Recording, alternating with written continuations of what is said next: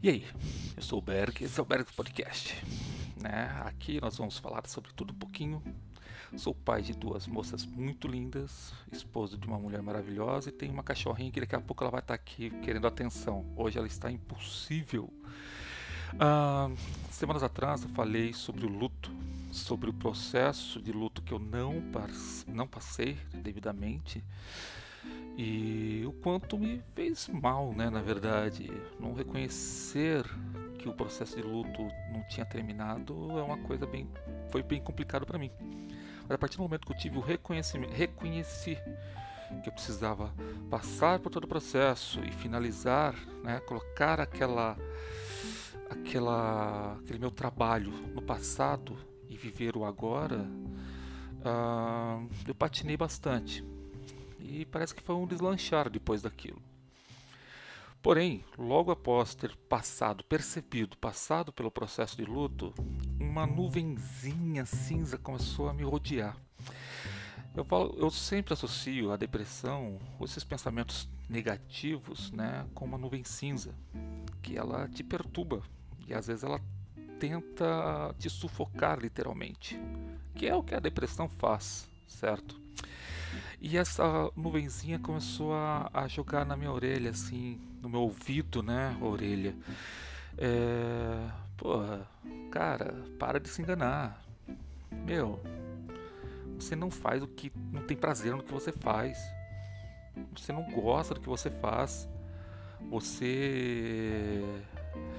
É, tem um trabalho muito inferior ao que você já teve. Para, desiste tudo. E ficou buzinando. Eu entendo assim agora, né? Mas no momento você realmente vem pensamentos e mais pensamentos negativos de uma forma que são até lógicos.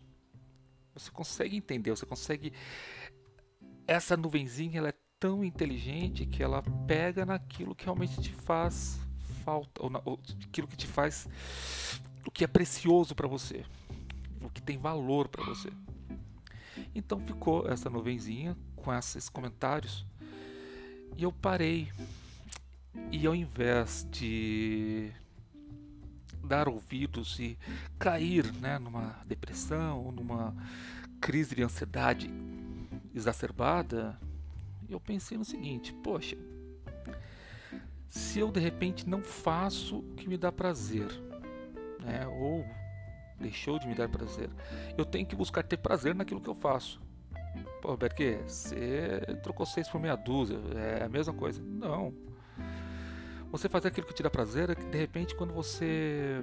Pô, eu tenho prazer em, em, viver na praia, em, em né, estar sempre ali, esse tipo de coisa. Putz, você tem um negócio que envolve isso, trabalhar com alguma coisa que envolve praia, por exemplo, é fazer o que te dá prazer é como eu vejo, posso estar enganado, mas é como eu vejo, como eu consigo raciocinar. E buscar ter prazer naquilo que você faz, que mesmo que você não trabalhe com aquilo, ou não faça aquilo que teoricamente seria o seu trabalho dos sonhos, você buscar aproveitar o máximo, aproveitar o máximo é, o que tem de positivo naquele trabalho, naquele seu né, naquele seu fazer, naquela sua ocupação. Por exemplo, eu trabalho numa universidade. Eu amo aprender. Já falei isso várias vezes. Eu amo aprender. Poxa, já que eu não sou mais gerente de TI, sou um rapazinho da informática, eu vou procurar ter prazer como um rapazinho da informática. E como isso? como é, técnico de informática, eu acabo tendo que atender todo tipo de gente na universidade. E atendo, né, acabo tendo contato com pessoas inteligentíssimas, pessoas fenomenais, né, uma variedade de pessoas, de credos, de visões diferentes que é enriquecedor. E eu comecei a ter prazer, procurei ter prazer nesse ponto. Ah, mas aí você está se enganando. Não, não estou me enganando porque é uma coisa realmente que me dá prazer conhecer, aprender. E eu estou lidando com pessoas que têm muito a ensinar. Meu, as coisas mudaram. E você é engraçado que você acaba fazendo com que essa mudança de visão faça com que você se encaixe na primeira, na, na, na primeira afirmação. Trabalhar com o que te dá prazer. Acaba se tornando. Não porque você ficou mentalizando que aquilo é bom, aquilo é bom. Não, não, não, não, não. É procurar. Uma vez eu acho que eu li no livro do Dale Carnegie, né, Como Fazer Amigos, Influenciar Pessoas, é uma afirmação que ele fala é, que é para elogiar sempre, mas elogiar se for sincero. E eu acho que nesse caso, é, né, no caso de você procurar fazer procurar ter prazer naquilo em que você faz, dá para você traçar um paralelo aí. Ou seja, eu não vou me enganar. Eu vou realmente procurar alguma coisa que eu possa elogiar, alguma coisa que seja elogiável, como Dale Carnegie fala sobre os elogios. Ou seja, alguma coisa que seja de fato. E lá vem a Teodora. Vai, Teodora. A Teodora está aqui, ó. Essa coisinha peluda aqui, meu pequeno Chewbacca fedorento. Uh, voltando procurar ter prazer naquilo que você faz é você, literalmente, como eu não sou mais um gerente de TI, que era uma coisa que me dava prazer demais, era prazeroso, eu sou rapazinho da informática, poxa, o que, aonde nessa função eu consigo tirar prazer, tirar coisas que me fazem sentir bem? É conversando com um mestre, um doutor, é conversando com um professor de história, é conversando com uma gerente de marketing, um gerente de marketing que, poxa, tem uma visão é, da instituição que você nem pensava. É conversar com o pessoal é, do call center, né? É ver eles trabalhando. Cara, é gostoso. Eu gosto dessa, dessa diversidade. Então, poxa, eu consegui achar prazer naquilo que não me dava prazer. E hoje se tornou uma, uma ocupação prazerosa. De semanas para cá foi uma coisa fenomenal, foi uma transformação. Eu gosto, eu voltei a ter prazer em ter, uh, não vou dizer necessidade, mas é gostoso ir trabalhar, né? é gostoso ir até o local, né? estar presencialmente ali, é gostoso atender os telefonemas dos usuários, independente de o quão inconvenientes, né? Que, poxa, tem hora que é brincadeira, mas é, é gostoso, é prazeroso. Eu saio depois de um dia de trabalho real, literalmente realizado, é, sabe? me sentindo é, satisfeito com o dia. Aí você fala, porra, Berger, é, não entendi. Não estou entendendo. Para mim continua sendo a mesma coisa. Bem, vamos lá. Se você é, de repente você trabalha com alguma coisa que te dá prazer, é por exemplo você ser um mágico, um ilusionista, e você não consegue, não não trabalha com isso, não tem, sabe, não teve a oportunidade que seja. Poxa, o que você faz? Você dar aula? É um professor? Poxa, tente achar prazer naquilo. Por exemplo, é, eu fui chefe escoteiro durante um tempo e era gostoso ver as crianças aprendendo, elas evoluindo, elas davam saltos de evolução e você fazia parte daquilo. A Teodora realmente está impossível.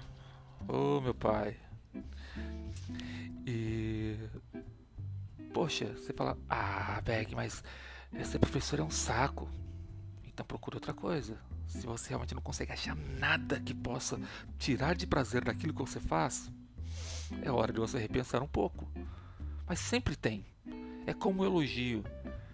Às vezes a pessoa se acha a coisa mais feia do mundo, né? A pessoa mais horrorosa. Até você, a primeiro momento, você, putz. Mas cara, quase a perceber detalhes.